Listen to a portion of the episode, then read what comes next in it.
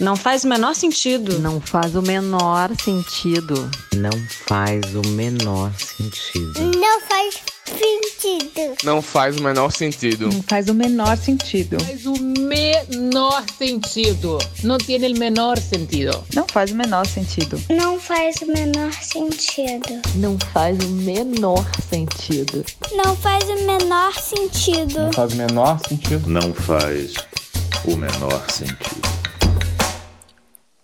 Não faz o menor sentido. Um podcast que vem para questionar o sentido da vida, já sabendo que o que importa é o percurso e não a linha de chegada. Até porque, se você parar para pensar, chegar logo no final é algo que não faz sentido nenhum. Um espaço para a gente discutir as infinitas questões existenciais dessas duas sonhadoras que estão sempre em busca. A gente te convida a se perguntar o porquê de algumas das nossas certezas, enquanto de quebra tenta entender o sentido do que a gente veio fazer aqui. Eu sou Isabel Arruda. Eu sou Luana Fornaciari e esse é o Não Faz o Menor Sentido, episódio 9. E aí, Isabel, o que, que a gente vai falar hoje no Não Faz o Menor Sentido? O que, que não faz o menor sentido para você hoje? Não faz o menor sentido filtros do Instagram. Espera aí que eu vou explicar. Eu sei que esse é um assunto que pode causar uma certa polêmica, que pessoas têm opiniões diversas sobre o assunto, isso é ótimo. Mas, na verdade, o que não faz o menor sentido é essa normatização desses filtros e as consequências que isso pode causar. Né, da gente ficar se escondendo atrás de filtros tão irreais e valorizarmos uma beleza que não é nossa. E eu acho que a gente se acostumou tanto a colocar essa máscara no rosto que quando sem ela quem é que fica? Muitas vezes, né, ao se olhar no Instagram, a gente se sente linda. E aí, quando a gente se olha no reflexo do espelho, muitas vezes a gente não gosta daquilo que a gente vê. E aí eu penso, qual a consequência disso na nossa autoestima, sabe? Qual a consequência disso na nossa percepção de valor? Qual a consequência disso nessa intensificação da comparação que a gente faz o tempo todo umas com as outras? É, e eu queria dizer aqui que essa é apenas a minha opinião, tá? Como eu tenho me sentido em relação a esse assunto. Eu não vou falar aqui para ninguém parar de usar filtro, que eu acho absurdo, não. Isso é apenas o que eu tenho refletido, o que eu tenho pensado, é o que eu resolvi fazer. Eu parei de usar filtro já tem algumas semanas, é, e eu estava bem incomodada com isso, na verdade. É um tempo e eu sempre ensaiava aparecer de cara limpa, sabe? A fazer uns stories e tal, aparecer de cara limpa, mas eu sempre me sentia incomodada com a minha aparência, com as minhas marquinhas, com as minhas manchas, com as minhas imperfeições. E logo eu achava um filtro que eu me sentia linda, com uma pele maravilhosa, cílios longos mas aquela não era eu, né? E aí eu fiz, tenho feito esse experimento, né, de algumas semanas tentar sustentar esse desconforto que me aparece, porque é desconfortável aparecer de cara limpa sim, né, mas não usar mais filtro. E hum, algumas vezes eu apareço de cara completamente limpa, outras vezes com uma leve maquiagem, mas quem tá ali é quem eu sou. É como as pessoas que me veem na rua, minha família, meus amigos, como as pessoas me veem, né? Então essa sou eu. E enfim, como esse assunto chega para você, Luana? Cara, chega assim. Nossa, Isabel, muito lindo isso que você está falando, realmente bonito, mas nem em pensamento eu consigo atingir esse nível de amadurecimento que você está chegando. Eu sou viciada em filtro do Instagram e concordo com tudo. Talvez a gente esteja realmente seja uma nova forma de desse padrão, de estabelecer esse padrão inatingível e dessa perfeição e tal. E eu já reparei que Isabel tem evitado usar filtro no Instagram e eu acho demais. Eu olho e falo, cara, Isabel é muito foda, cara. Mas ela é jovem. Eu sempre penso isso. É que ela é jovem. Imagina, para mim, jamais, assim. E o que é muito foda, tem sido muito foda, é que, assim, eu lembro que há um tempo atrás a gente se falava muito: nossa, tô cansada, nossa, tô tão cansada. Só que agora a frase que tá rolando é que eu tô exausta, na verdade, não é mais o cansaço, entendeu? A gente já chegou todo mundo num outro nível. E assim, nesse caso, para mim, o filtro do Instagram bate para isso, bate porque eu tô com tão cansada. Não é que eu quero eu nunca quero, assim, a, no meu caso particular, eu acho que cada uma tem uma relação com o filtro do Instagram, mas assim, eu nunca quero afinar o nariz, sabe? Assim, nunca é uma questão tipo, ah, botar um, um olho azul, não é isso. É, só que eu olho para a imagem que eu vejo no espelho e eu me acho, apesar de eu sei, né, eu tenho meus pontos fortes, eu sei coisas que eu acho bonita em mim e tal, mas eu me acho muito cansada, porque eu tô cansada. E aí o filtro, às vezes, é, é tipo assim, cara, eu tô exausta, mas pelo menos tem isso aqui para dar uma deschavada. Mas eu não acho bom, eu não acho bom. Eu acho que isso que você tá falando é uma proposta muito interessante e eu acho que um dia eu vou chegar lá, sabe? Mas eu me questiono muito sobre isso também. Eu já falei algumas vezes aqui no podcast que eu acho que o Instagram é responsável pela metade dos problemas que a gente tem na nossa vida atualmente, sabe? Não o Instagram. O Instagram é a ferramenta. A gente não tem que culpar a ferramenta. A gente tem que culpar o uso que a gente faz dessa ferramenta. E aí eu acho que o filtro, ele vem justamente nessa maneira, sabe? Agora, o que eu acho muito foda é que o, o Instagram vem, na verdade, ele mostra para mim, essa, a gente sempre teve uma normatização do padrão de beleza, né? E aí eu acho muito curioso entender, por exemplo, e eu já questionei muito isso fazendo piada no Instagram, usando filtro, mas nos stories e tal, assim, cara, por que que agora tá na moda essa sobrancelha tatuada, né? E sempre teve modinha, né? A modinha da vez, a sobrancelha grossa, a sobrancelha fina, um tipo de maquiagem e tal. Mas agora é essa sobrancelha tatuagem, né? Microblading, um nariz muito fino com uma ponta de luz na ponta do nariz, um iluminador, um negócio horrível, entendeu? E aí você não consegue tirar a ponta do, do, da ponta do nariz e aí eu fico fazendo sempre uma piada com aquilo. Mas assim, o filtro que eu gosto é aquele filtro que parece que eu sou maravilhosa que não parece que eu tô usando filtro, entendeu? Parece que eu simplesmente acordei gata desse jeito. É, e eu, eu sempre os filtros que eu usei também, eles eram um pouco nessa pegada, né? De uma coisa eu queria parecer um pouco natural, né? Que não não mudasse muito a minha fisionomia, quem eu sou, mas desse aquela neutralizada, né, na pele manchada, que desse, tirasse essa sensação de cansaço. É, mas você trouxe o padrão de beleza. Sempre teremos padrões a seguir, né? Eu acho que sempre, todas as gerações terão padrões diferentes, mas terão ali padrões e tal. E outro dia eu estava lendo sobre isso, e nós somos uma geração que cresceu muito é, olhando para os nossos corpos, né? A gente tem que ter o corpo perfeito, a gente tem que ter o corpo da mulher da capa de revista. É, e outro dia eu estava lendo a Rafaela Carvalho, que ela é uma escritora, né? Que aliás eu gosto muito, e ela estava fazendo essa, essa reflexão de filtros e tal, e ela trouxe um pensamento que eu ainda não tinha pensado que agora a gente trouxe essas imperfeições, né, esse padrão de beleza para o nosso rosto, para o nosso rosto, para essa geração da, da selfie, né, que antes a gente corria atrás de ter o corpo que aquela pessoa tinha, que a gente queria é, atingir uma certa beleza que tal pessoa tinha, que a gente trouxe isso agora para o nosso rosto, porque a gente aparece o tempo todo, né, vestindo esses filtros, essas máscaras, que muitas vezes sim são leves, muitas vezes são para amenizar cansaço, mas outras vezes é, são pessoas completamente diferentes ali, sabe? E outro dia eu estava assistindo stories de uma amiga e eu demorei para ver quem era a pessoa, sabe? Eu olhei e falei, ué, quem é essa, essa pessoa aqui que eu não sigo? E quando eu olhei, era uma amiga, mas ela estava tão transformada com o filtro que ela estava usando. E eu olhei essa pessoa, essa amiga, e eu não a reconheci. E eu achei isso um pouco perigoso, né?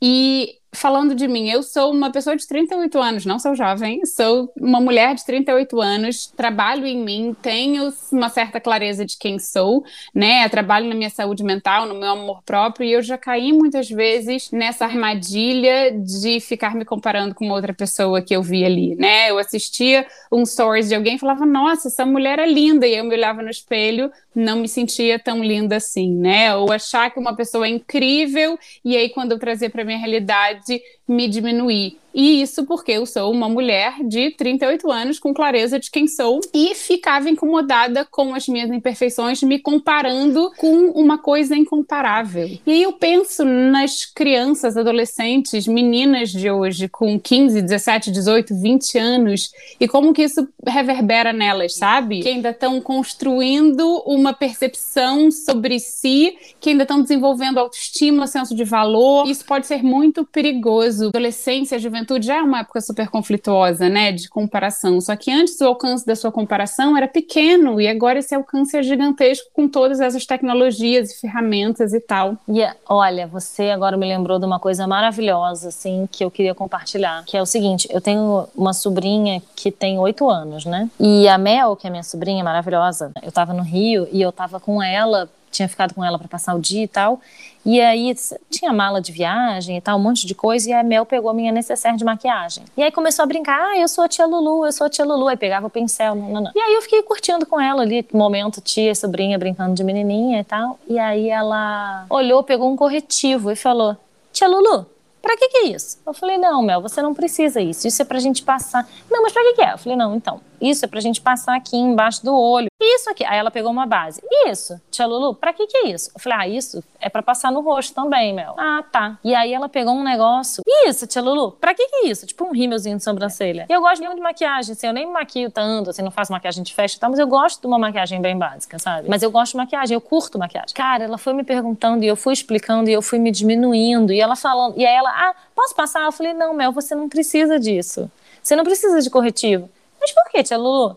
Falei, porque você é linda. Só que assim, eu falei isso pra ela e me deu uma vontade de chorar. Na onde que a gente pode precisar de um produto para corrigir cada uma das imperfeições que a gente tem no rosto? Porque assim, a gente está sendo totalmente vítima dessa indústria, sabe? A gente é uma ferramenta no meio de uma indústria que é gigantesca, milionária e que faz a gente acreditar, na verdade, junto, né, com o patriarcado que está nosso de cada dia, que está aí para dizer, para sempre reprimir para que a mulher ela fique normatizada, né, uniforme.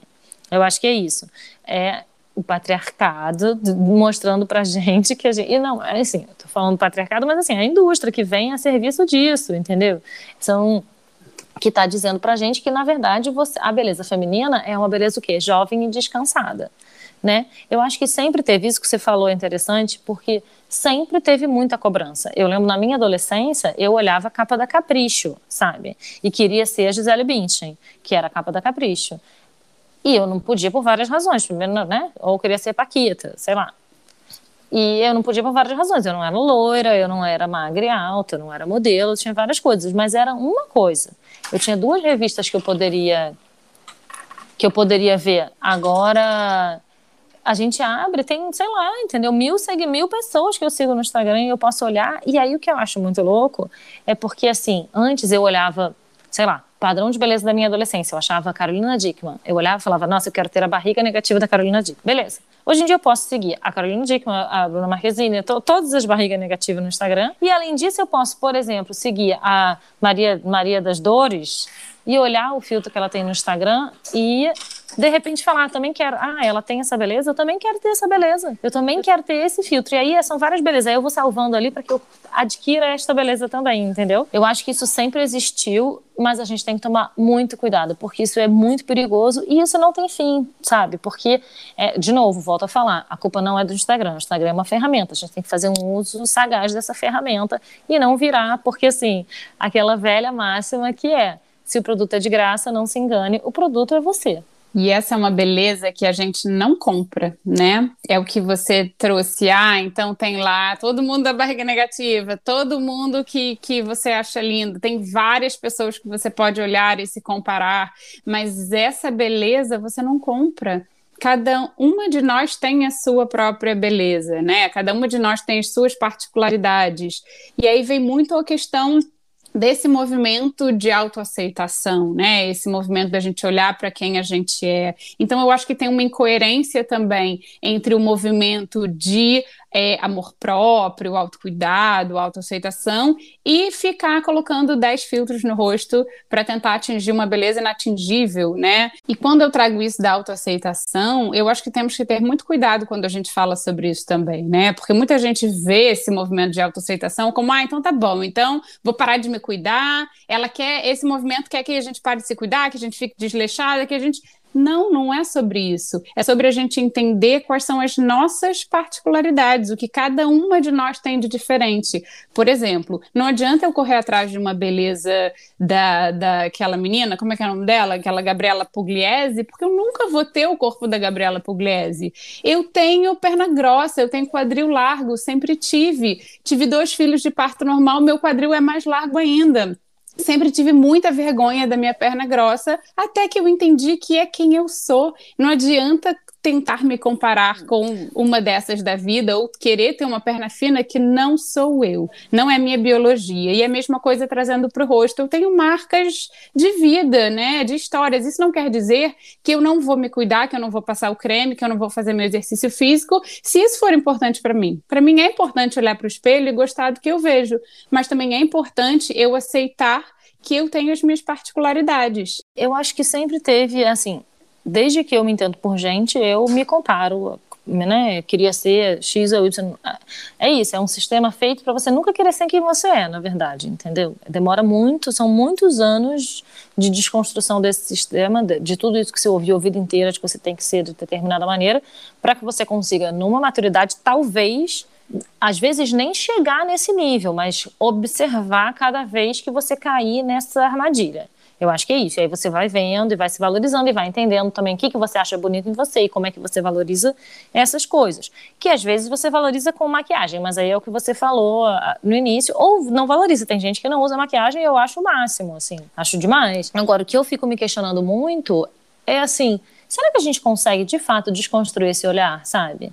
Será que você consegue olhar para uma pessoa sem julgar de cara, porque eu acho que o nosso olhar ele é tão treinado para olhar as imperfeições e corrigir aquilo que está, que você, será que é possível você olhar para aquela pessoa e ver a beleza que ela tem ou nem ver a beleza, ver olhar aberta para aquela pessoa, entendeu? Será que você consegue olhar para uma mulher gorda e ver uma mulher que é gorda, que não é magra, né? Que não é, não é, não é certo, não é errado, ela não está acima do peso, ela tem o peso dela, ela é uma mulher gorda que está né, que é bonita, que tem a sua própria beleza, assim como uma mulher baixa, assim como uma mulher alta, são características, tipos físicos, né?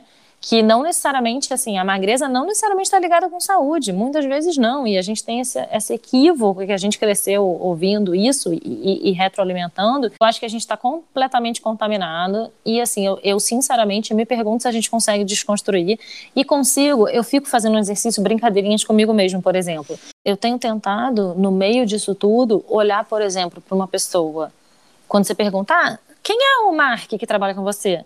Tentar não falar, ah, é aquele careca gordinho, sabe assim, ou não falar, ah, é aquele branquelo.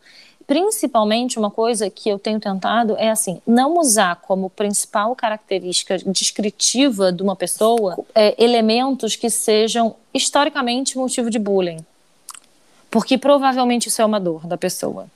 Entendeu? Então, assim, é, é, é um exercício uma, que eu tenho feito comigo mesma, entendeu? Assim, é pequenininho e é uma desconstrução diária que a gente está. Eu estou nesse processo aí e tenho, tenho tentado e tenho crescido, tenho aprendido bastante com isso. E eu acho que isso vai totalmente ao encontro é, com. Eu ia responder a sua pergunta, né? Você falou como é que a gente desconstrói esse olhar? Será que é possível a gente treinar esse olhar é, para mudar isso? E eu acho que esse olhar, a gente começa a treiná-lo quando a gente começa a se olhar primeiro ao invés de olhar para o outro. E o que eu quero dizer com isso? da gente se olhar, né, e entender as nossas peculiaridades, entender as nossas nossos desconfortos, entender o que, que a gente tem aqui então que me serve, né? A minha perna grossa, ela me serve, ela é quem me dá o combustível que faz meu corpo funcionar para eu andar, enfim. Então, eu acho que a desconstrução do olhar para o outro começa quando a gente desconstrói o nosso próprio com a nossa própria imagem. E eu acho que é isso que eu tenho feito nesse momento todo de não usar é, filtro, sabe? Cara, eu acho muito bom isso que você está falando. E assim, eu tenho pensado muito isso em relação a cicatrizes, por exemplo. Que eu tenho algumas poucas. Eu não tenho muitas cicatrizes e as minhas cicatrizes elas não são agressivas a ponto de me incomodar. Mas às vezes eu tenho uma cicatriz X que determinada pessoa poderia achar que ah, essa cicatriz é feia e tal. Mas, cara, eu cada vez mais também, volto a falar, porque é um, baita privilégio que eu não tenho nenhuma cicatriz que, que, que me machuque, assim, que eu ache feia, que, me, que diminua minha autoestima, nada disso. Mas sabe que eu acho que essa cicatriz ela conta uma história e eu começo a querer ter carinho por ela, sabe? Por cada uma das cicatrizes que eu tenho na vida, assim. Só que para complementar isso que eu ia falar, eu queria dizer o seguinte que eu fiquei meio preocupada com a sua fala, apesar de achar que acho que é um caminho, o caminho do, do amor próprio, da autoaceitação, mas eu fico preocupada também que, assim, será que não é um peso a mais que a gente está colocando numa pessoa que já tem questões que está tentando trabalhar em relação à autoestima? Será que não sou aqui eu e você dizendo, ah, não, você não tem o direito. E assim, eu acho que não. Eu acho que eu tô levantando a bola, mas meio que já respondendo, que é óbvio que eu sei, te conheço e sei que não, que isso é um caminho que cada uma está tentando buscar de, né, de acolhimento, autoacolhimento, de aceitação, e, e não só de, de é, aceitar os defeitos, assim, muito entre aspas, esses defeitos, mas entender que são características que a gente tem e que elas precisam ser olhadas e, e, acolhidas, simplesmente. É isso que eu tenho tentado fazer, assim, em relação a, a, a, todas essas características que eu tenho. Mas volto a falar, eu acho que é uma visão muito privilegiada nossa de, de porque isso não, não nos fere. Entende? Ou não nos fere mais, porque talvez já tenha ferido mais, né, no passado. Mas ao mesmo tempo, eu queria que a gente tomasse um cuidado, porque também não cabe a mim dizer que a pessoa não tem o direito, sabe? Ah, é uma bobagem. Não é uma bobagem, de jeito nenhum. Se a pessoa ela está insatisfeita com alguma coisa no corpo dela e ela quer disfarçar, ou, ou, não sei, eu acho, eu acho que o ideal seria ela trabalhar isso. Mas também, se ela não tiver afim de trabalhar isso, eu posso só cuidar do meu, na verdade, entendeu? Eu não tô, eu acho que eu não posso botar mais esse peso na pessoa de que não, na verdade, ela está ela tá insatisfeita, mas ela tá errada de estar insatisfeita. De jeito nenhum, acho que cada um sabe de si, na verdade, né? Exatamente, eu acho que, na verdade, nessa conversa não tem certo, não tem errado. Eu decidi não usar mais filtro, outras pessoas usam, outras pessoas não usam. Não tem certo ou errado, né? Tem a minha opinião, a minha percepção, a sua e o que cada uma é, usa para si. E também eu acho que tem uma coisa aqui de, da autorresponsabilidade, né? Aonde eu coloco a minha atenção? Sabe? Eu quero trabalhar nisso, eu quero melhorar, melhorar nisso, beleza, mas você mencionou o peso, eu acho que, na verdade, quando a gente fala sobre isso, a gente, na verdade, ao invés de botar esse peso, eu acho que a gente tira um peso que é o peso, né, de você ter que seguir determinados padrões, de você ter que seguir determinados é, padrões de beleza que não te servem. Eu acho que, na verdade, esses padrões é que nos aprisionam, sabe? Eu acho que o ter que usar filtro, porque todo mundo usa, aprisiona. Então, por mais que eu esteja lá sustentando meu desconforto, me achando de repente é, não tão sei lá, né, não tão bonita ou não tão, sei lá o que, aparecendo de cara, de cara limpa, eu me sinto mais leve e menos aprisionada de ter que parecer alguma coisa ali no stories no Instagram ou para quem está me vendo ou o que quer que seja, sabe? E aí eu acho também que de novo, uma coisa que a gente sempre fala aqui do olhar, muitas vezes a gente olha para aquilo que falta, né, na vida, na gente, ao invés de olhar para aquilo que temos. Então eu acho que é, é uma pequena perspectiva que eu queria trazer aqui e oferecer é uma pequena mudança de perspectiva para a gente mudar um pouco esse nosso olhar para aquilo que a gente tem, né? Claro que dentro de, do que cada um considera importante, dentro do que cada um acha certo, acha errado, acha que deve ou acha que não deve. Mas é, eu acho que, na verdade, o que aprisiona são os padrões e são os que você tem que fazer isso, né? Eu acho que isso liberta, na verdade. Ai, Ok, estou de acordo, chegamos a uma conclusão. cara, para fechar, na verdade, assim, o que eu fiquei pensando, você falando, foi que, cara, eu lembro, por exemplo, que eu queria muito ter leite de contato colorida, sabe? Quando, quando eu era uma adolescente, assim, porque eu queria muito ter olho claro e eu não tinha. E aí, o que eu fiquei pensando, qual é a minha visão hoje sobre a lente de contato colorida? Que ela pode sim ser usada como uma curtição, sabe? Uma balada, que coitada, eu nem faço mais balada, né? Ai de mim, ai que saudade. Mas assim, é, para uma curtição acho que super funciona.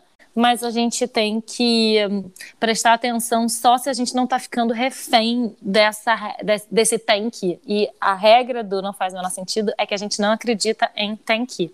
Gente, então acho que foi isso, né? É, não sei o que vocês acharam, se fez algum sentido para vocês, espero que sim. Espero que tenha ajudado um pouco a levantar algumas questões em relação à autoaceitação e esse processo longo e fundamental que a gente está passando. E se você quiser comentar mais e se isso fez sentido para você, que, que faz, Isabel? Entre em contato com a gente no nosso Instagram, que é não ponto faz ponto ou ponto menor ponto sentido. A gente adora trocar, adora conversar e lembrando de novo que esse assunto não tem certo, não tem errado, não tem você deve usar filtro, você tem que parar de usar filtro. Isso é apenas uma reflexão, uma conversa e o que faz sentido para cada um de nós, né? Então, espero que tenha feito sentido para você ou não, mas deixe a gente saber o que você pensa desse assunto. Tá ótimo, então, gente. Espero que vocês tenham gostado. Um beijo e até semana que vem. Beijo, até semana que vem.